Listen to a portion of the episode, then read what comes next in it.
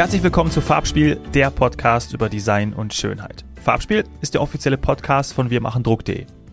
Mein Name ist Dominik Hoffmann und ich habe Sandro Stock im Garching Forschungszentrum bei München besucht. Sandro ist wissenschaftlicher Mitarbeiter, Schrägstrich Doktorand am Institut für Werkzeug, Maschinen und Betriebswissenschaften.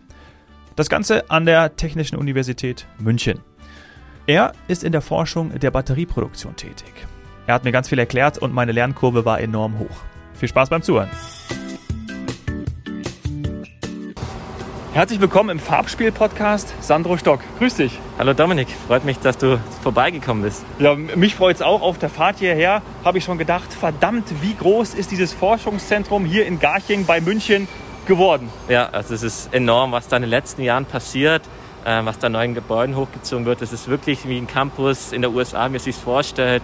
Äh, mit eigenen Straßen, eigenen Bussen innerhalb des Geländes. Also wirklich unglaublich. Ja, und es ist so an, zugehörig zu der Technischen Universität München. Genau, das ist der Hauptstandort, ähm, wo die meisten Institute sind, viele Forschungseinrichtungen, also nicht nur die TU München, aber beispielsweise auch Max-Planck-Institute, wo auch dann sag mal, bezahlte industrienahe Forschung betreiben. Mhm.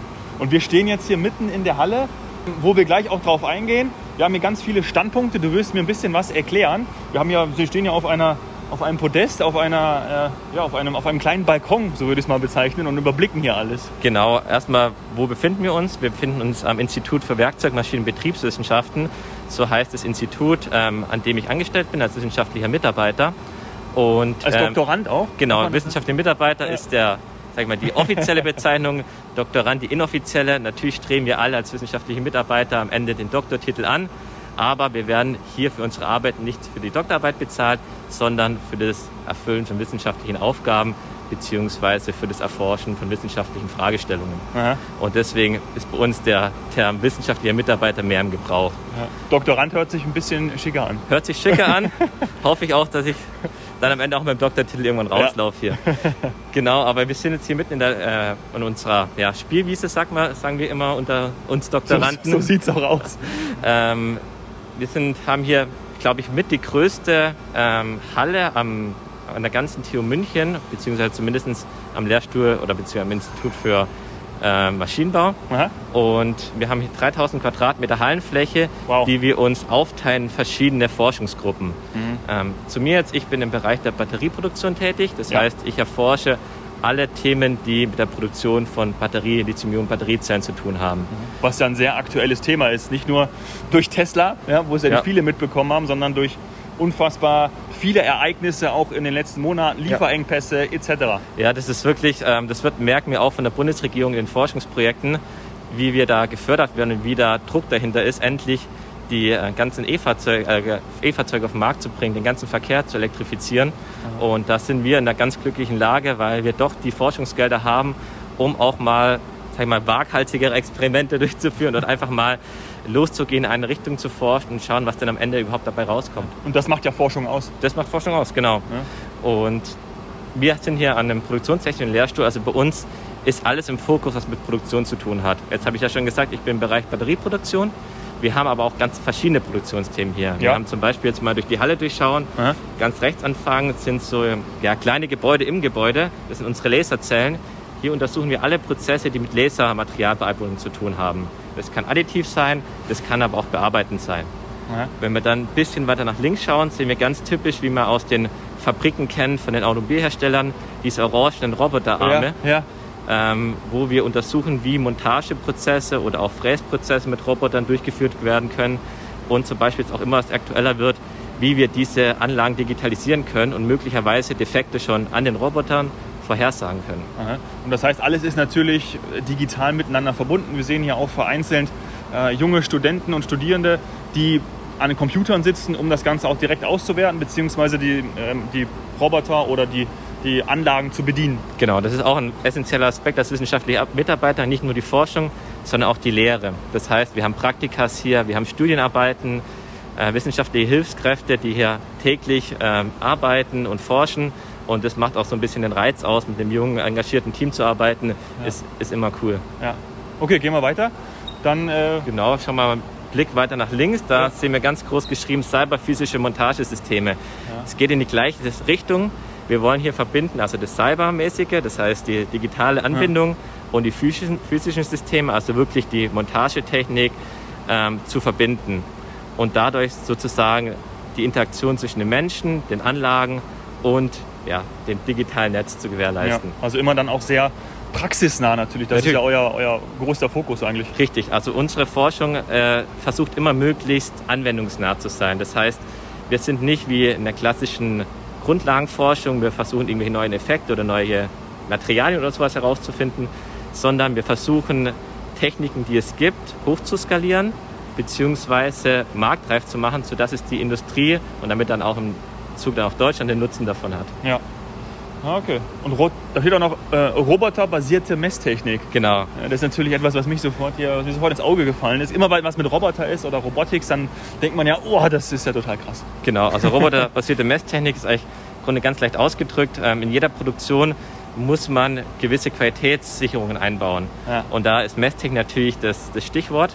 Und Roboter passiert heißt einfach, dass die Messung nicht mehr durch den Menschen durchgeführt wird, zum Beispiel in der Inspektion von einem Bauteil, mhm. sondern mit entweder ein Roboter verwendet wird, entweder mit der Kamera, mit einem Laser oder auch mit einem Tastfühler, um dadurch halt ähm, die Qualität in der Produktion zu sichern. Mhm. Und das Ganze wahrscheinlich dann irgendwann auch oder jetzt schon automatisiert? Natürlich, komm, der Ziel komplett. ist immer komplett automatisiert alles, ähm, dass sozusagen die, der Mensch, der Anwender nur noch, ähm, nur noch da ist, um die Anlagen zu überprüfen und auf die Richtigkeit und nicht mehr diese, sagen wir, monoton Arbeiten selbst durchzuführen. Ja.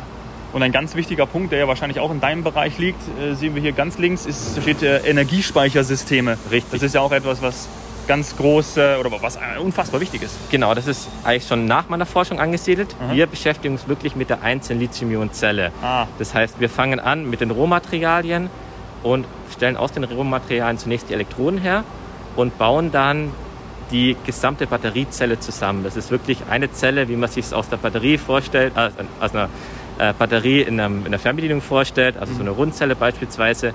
Wir machen hier prismatische und vor allem Pouchzellen. Die kennt man beispielsweise im Handy, wenn man schon mal ein Handy-Akku ja. aufgemacht hat. Ja, ja. Die sind so quaderförmig. Und die Energiespeichersysteme, wie wir sehen, beschäftigt sich eher mit dem Montageschritt dahinter. Das heißt, wie kann man mehrere einzelne Batterien in Reihe schalten, verknüpfen, sodass dann ein ganzer Energiespeicher entsteht, den man dann im Elektrofahrzeug einsetzen kann. Oh, das ist aber, äh, also ist ja genau Zeitgeist, oder? Also Richtig. ist ja genau gerade das, wo die großen Fragestellungen sind. Und da spielt das Thema zum Beispiel Design auch eine große, ein großes Thema.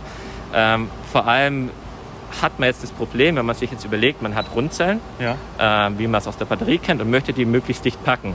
Das funktioniert mit runden Körpern meistens nicht so gut, weil man immer das Problem hat, dass man Hohlstellen hat. Ja. Ähm, und deswegen gehen wir auch über auf dieses quaderförmige Format, um den Bauraum, der im Fahrzeug natürlich sehr begrenzt ist, maximal auszufüllen. Mhm. Und das ist ein Thema, wo sich jetzt auch die Geister und auch die Industrie ein bisschen streitet. Was ist denn das ideale Konzept? Tesla beispielsweise verfolgt das Rundzellenkonzept, weil sie sagen, wir kennen die Technologie so gut, der Bauraum ist jetzt in dem Fall nicht so wichtig. Okay. VW sagt im Gegenzug, wir wollen den Bauraum maximal ausnutzen und gehen dafür lieber auf eine Technologie, die noch nicht so stark erforscht ist mit dem Ziel, irgendwann mit der Energiedichte des gesamten Energiespeichers höher zu werden. Mhm. Also das ist so ein wichtiger, wichtiger Aspekt, den wir auch in der Forschung berücksichtigen müssen. Ja. Welche Zellformate verwenden wir? Wie groß müssen die sein? Und vor allem, welche Herausforderungen gibt es in der Herstellung? Ja. Und wo stehen wir da gerade? Ich meine, das ist ja eine große Frage. Kann man sagen, dass, dass man da jetzt mittlerweile schon so weit ist, dass auch, du hast VW genannt, aber alle anderen Automobilhersteller, gerade in Deutschland, so weit sind, dass man ab einem gewissen Zeitraum, gewissem Jahr sagen kann, wir produzieren pro Jahr, da gibt es ja auch diese Ziele, hunderttausende E-Autos anstelle von ähm, ja, normalen Kraftstoffbetriebenen? Ja, auf jeden Fall. Das, wenn man sich die Zahlen anschaut, das ist fast schon schwindelerregend. Das ja. ist wirklich ein exponentieller Anstieg, ähm, wo wir dann uns auch fragen, wo die Materialien herkommen, aber das ist ein ganz anderes Thema. ähm, dann machen wir einen anderen Podcast. Dann machen wir einen anderen Podcast dazu machen. Genau, aber genau das ist eine, eine, Thematik, die wir im Detail betrachten müssen, wo der aktuelle Stand ist. Also momentan die Techniken sind erforscht zu einem gewissen Grad. Ja. Und es gibt viele bestehende Materialkombinationen, die gut funktionieren. Jetzt ist es nur so, wenn neue Materialien, zum Beispiel kobaltfreie Katun-Materialien, was ein essentieller Forschungsaspekt gerade ist, eingeführt werden, fängt im Grunde die Forschung wieder bei Null an, mhm. weil Materialien sich innerhalb der Zelle doch teilweise ganz unterschiedlich verhalten und auch die Prozesse, also wie man die Batterie herstellt, komplett anders ausgelegt werden müssen. Ah. Und das ist bei uns sozusagen die Hauptherausforderung. Wir kriegen dann beispielsweise von unseren Partnerinstituten aus der Chemie ähm, neue innovative Materialien, wie man auch auf der Zeitung liest, eine Zelle, die, was weiß ich, eine Million Kilometer durchhält. Ähm, das funktioniert auch im Labor, aber ja. die Herausforderung ist oft wirklich, diese Technik hochzuskalieren, die Prozesse zu befähigen, damit sie dann auch im Endeffekt im Fahrzeug landen kann und nicht nur im Labor unter idealen Bedingungen funktionieren ja, kann. Ja, verstehe. Also da steht noch ein sehr großer Forschungsaufwand bevor. Also da sagst du auch jetzt, ja, das ist jetzt nicht irgendwie nächste Woche soweit, sondern nee, nee. dauert noch ein bisschen. Das ist ein laufender Prozess, würde ich ja. sagen. Also es gibt konventionelle Speicher, die funktionieren gut. Das sieht man ja im Handy, im Laptop. Ja, das sind ja. auch alles Lithium-Ionen-Zellen und die gibt es ja auch schon seit Jahren. Nur wenn man versucht, natürlich energieeffizienter, ressourcensparender zu sein, bessere und ähm, nachhaltigere Materialien zu verwenden, dann fängt natürlich die ganze Forschung wieder von vorne an. Mhm. Und das ist ein Prozess, der nicht die nächsten, auch nicht die nächsten 20 Jahre zum Erliegen kommen wird, weil es immer wieder neue Technologien geben wird. Und momentan ist gerade ein neuer Player im Game, würde ich jetzt mal sagen, die Festkörperbatterie, okay. die nicht mehr wie die konventionelle Batterie die Batteriesäure, also den Batterieelektrolyten enthält, sondern ähm, einen festen Elektrolyten, deswegen auch Festkörperbatterie. Und Spannend. das ist gerade auch ein Thema, das wir immer stärker beforschen, wo auch die Industrie sehr stark daran interessiert ist, da auch erste Ergebnisse von uns zu bekommen ja. und zu schauen, was ist denn überhaupt möglich in der Forschung ja. und ist es eine Technologie, die wir dann auch anwenden können, beispielsweise in Fahrzeugen. Okay. Woher kommt Lithium eigentlich? Gute Frage. Ähm, Lithium ist gar nicht so selten, wie man denkt. Man denkt immer Lithium-Ionen-Batterie, oh Gott, wo kriegen wir das ganze ja, Lithium wird her? irgendwo in Afrika oder Asien abgebaut. So stellt man sich das irgendwie manchmal in den Minen vor. Das ist das Problem vor allem bei den äh, Materialien für die Kathode. Das ist Kobalt, ja. Nickel, Mangan. Das ist das Problem mit äh, Zentralafrika, da kommt das Kobalt vor allem her, oder auch aus Asien, Mangan und Nickel. Das Lithium ähm, könnte man theoretisch auch in Deutschland gewinnen. Ah. Da gibt es auch ähm, Startups, die versuchen aus dem Rhein-Ruhr-Graben, da kommt Lithium bis zu 2% vor im Gestein, Aha. zu extrahieren und damit die Batterien grün zu bauen. Ähm, momentan ist es jedoch noch günstiger, das Lithium meistens aus Bolivien, aus Südamerika, aus den Salzseen zu extrahieren. Weil Lithium. Obwohl, also aus Salz? Aus Salzseen. Salzseen, ah. Genau, das kann man sich so vorstellen. Lithium ist sehr reaktiv und möchte gern mit allem reagieren. Das heißt, Lithium wird nie in purer Form wie Eisen oder andere Erze vorkommen, sondern immer in irgendeiner Bindung.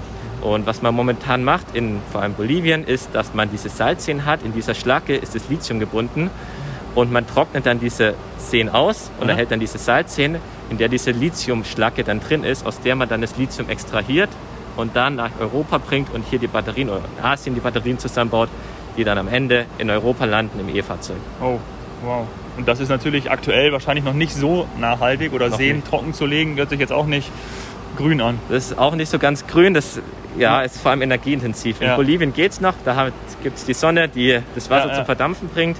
In Deutschland, wenn man das Lithium hier haushaben will oder auch in Portugal, wo, wo es auch große Lithiumvorkommen gibt, ähm, ist es vor allem energieintensiv, das Lithium zu lösen. Und dementsprechend dauert es dann auch ein bisschen eine Zeit, bis sich das amortisiert. Das ja. heißt, ein E-Fahrzeug ist wirklich erst auch nachhaltiger als ein Verbrenner nach 80 bis 100.000 Kilometer Betrieb. Okay, ja, gut zu verstehen, habe ich nicht gewusst. Interessant.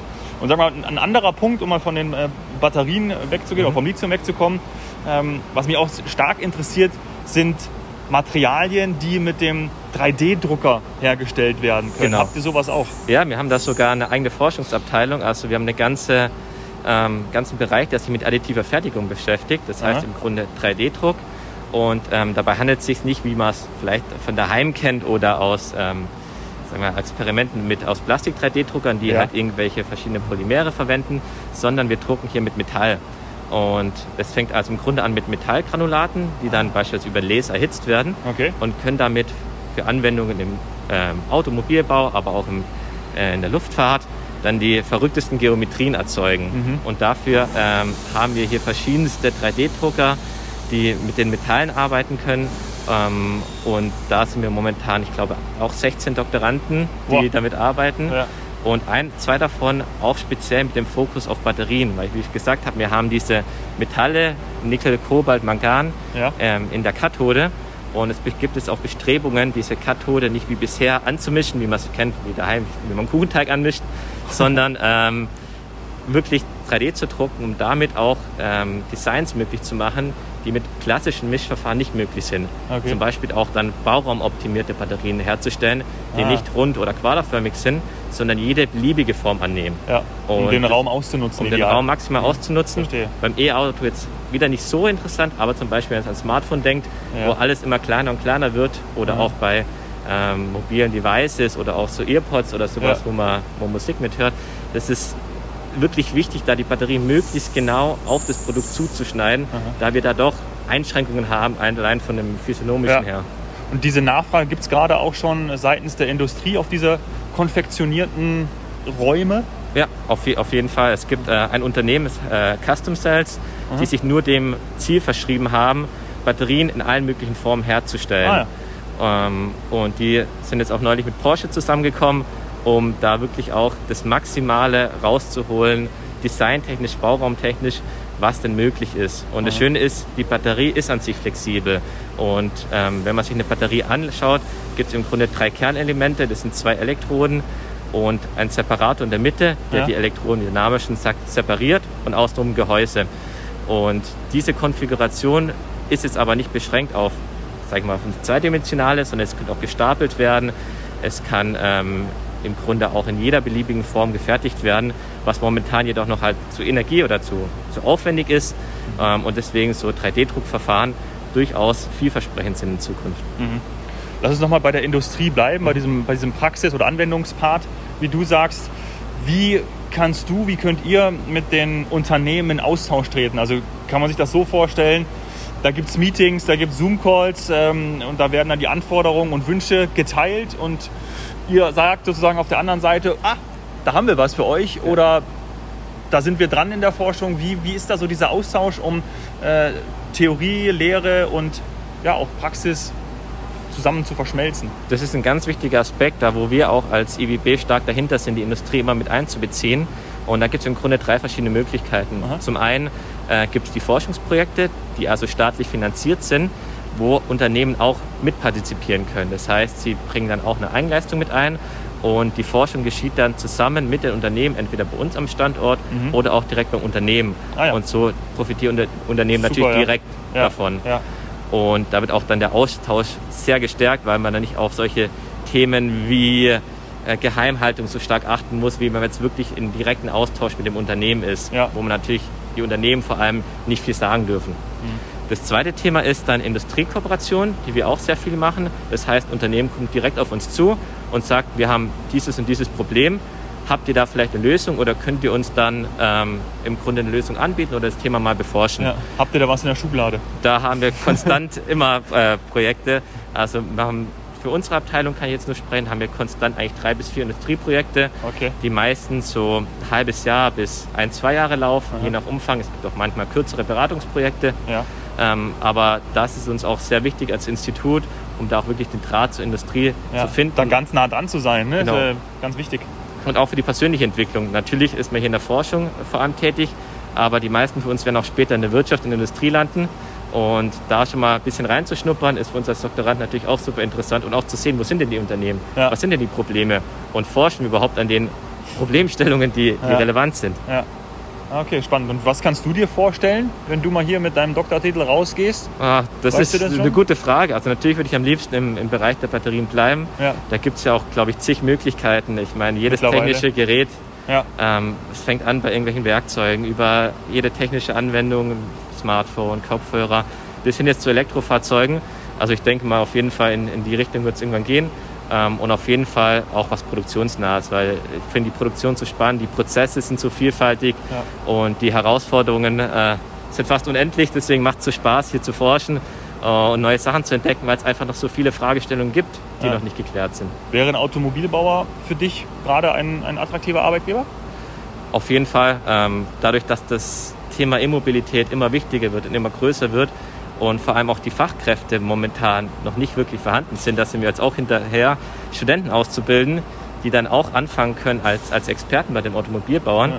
um dann auch irgendwann an den Punkt zu kommen, wo wir dann auch ähm, die Batteriezellen in Deutschland fertigen können, finde ich super spannend und würde auch mich auch auf jeden Fall sehr interessieren. Ja, also BMW, Tesla, VW, wenn ihr uns hört, meldet euch bei mir. Ich mache dann den Draht zum Sandro. Das freut mich. ja, äh, Nochmal einen Blick, weil ich das auch so toll finde. Das war das Erste, äh, was ich da zu dir gesagt habe. Und du hast es in der Aufnahme zu Beginn auch schon erwähnt. Das sind die jungen Menschen. Im genau. Team hier zusammenzuarbeiten, das ist ja sehr auffällig. Und äh, wir sehen hier ganz viele auch drüben in dem gläsernen Konferenzraum, der hier über dem über der Halle, ich würde schon fast sagen, schwebt, äh, wo wir jetzt rüber gucken können. Du hast gesagt, da sind gerade äh, Praktikanten, genau. die dort eine, wir sehen es auch, eine Vorlesung, können wir gut reinschauen, äh, bekommen. Was macht es auch aus, gerade mit diesen jungen Menschen zusammenzuarbeiten? Ideen zu, zu generieren, ähm, die, bei der Entwicklung zu beobachten. Ich meine, das ist ja, ja etwas, ja. was auch, was auch, ja, ich würde schon fast sagen, emotional, aber auch sehr persönlich ähm, ist, wenn man, wenn man sieht, wie man andere Menschen beim Wachsen begleiten kann. Auf jeden Fall. Das ist ein sag mal, großer, großer Vorteil, den wir hier haben. Wir haben junge, motivierte Leute, die ihre Bachelorarbeit, Semesterarbeit, Masterarbeit hier schreiben. Und natürlich baut man auch zu denen einen persönlichen Draht auf. Wenn man ein halbes Jahr zusammen forscht, äh, im schlimmsten Fall jeden Tag zusammen, oder bestenfalls jeden, Tag zusammen, jeden ja. Tag zusammen im Labor steht und versucht, die Batterie endlich zum Laufen zu bekommen. Ja. Ähm, und dann es endlich klappt, das ist ja auch ein geiles klappt, Also auch die, Gefühl. das ist ja auch ein Punkt, ne? gerade diese Erfolge auch zu feiern. Richtig. So Forschungsdurchbrüche zu haben, das ist ja großartig. Genau, und das, da gehen die Studenten auch wirklich, wirklich drin auf. Und ich meine, für die Studierenden ist es ja auch so, das ist die erste, sage ich mal, selbstständige Arbeit, ja. die sie bewältigen müssen.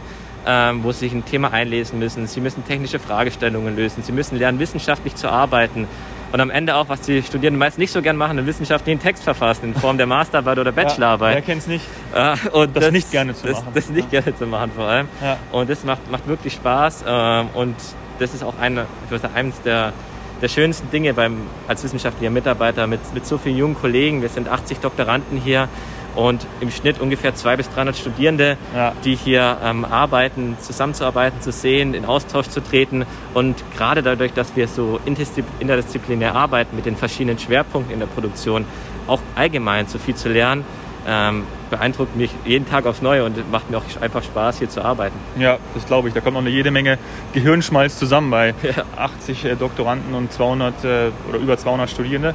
Letzte Frage, oder das, mhm. der letzte Punkt, der mich interessiert wenn wir mal ins Ausland schauen und denken so, ah, Asien vor allem, ja, ja. oder äh, gestern habe ich auch einen Artikel in der Süddeutschen gelesen über Südkorea.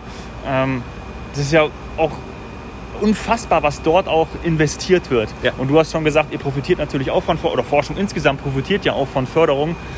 Wie, wie schaust du aufs, aufs Ausland? Holt man sich da Expertise? Ich meine, du, du liest wahrscheinlich auch Texte, äh, die von, von äh, Autoren aus dem Ausland verfasst sind oder verfasst wurden. Wie schaust du auf ähm, Entwicklungen, gerade USA, Asien oder was da noch, gerade vielleicht auch in deinem Bereich, gibt es da überhaupt auch, wo du sagst, hey, die sind uns noch ein bisschen voraus, da können wir noch lernen. Macht man das überhaupt? Ja. Wie gehst du damit um?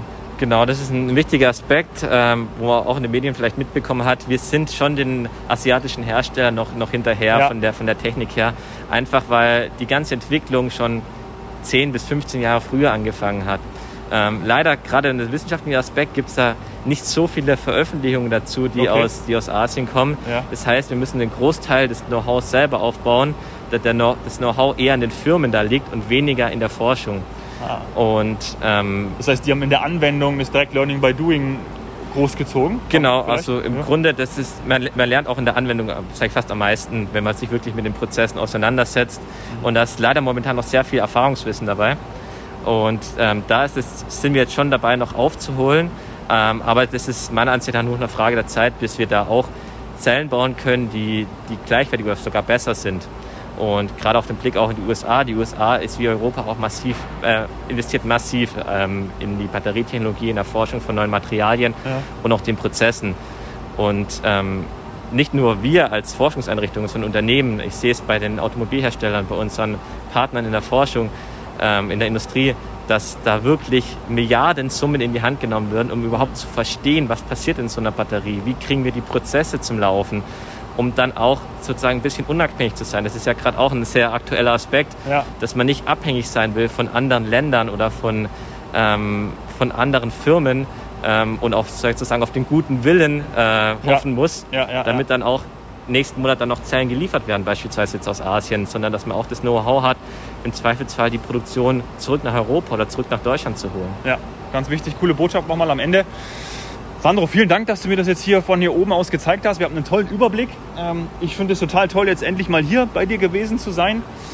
Ganz herzlichen Dank, dass du mir und der Hörerschaft das erklärt hast. Sehr gerne. Vielen, auch, vielen Dank von mir auch, Dominik. Bis bald. Ciao, ciao. Wenn dir die Folge mit Sandro gefallen hat, freue ich mich auf eine 5-Sterne-Bewertung bei iTunes und schlag uns auch gerne Gäste vor. Freunde, Bekannte, Arbeitskollegen, alle aus deinem Umfeld, mit denen ich hier im Podcast über Design und Schönheit sprechen darf. Dafür schreib am besten an folgende E-Mail-Adresse farbspiel.wir-machen-druck.de. Lieben Dank, bis bald.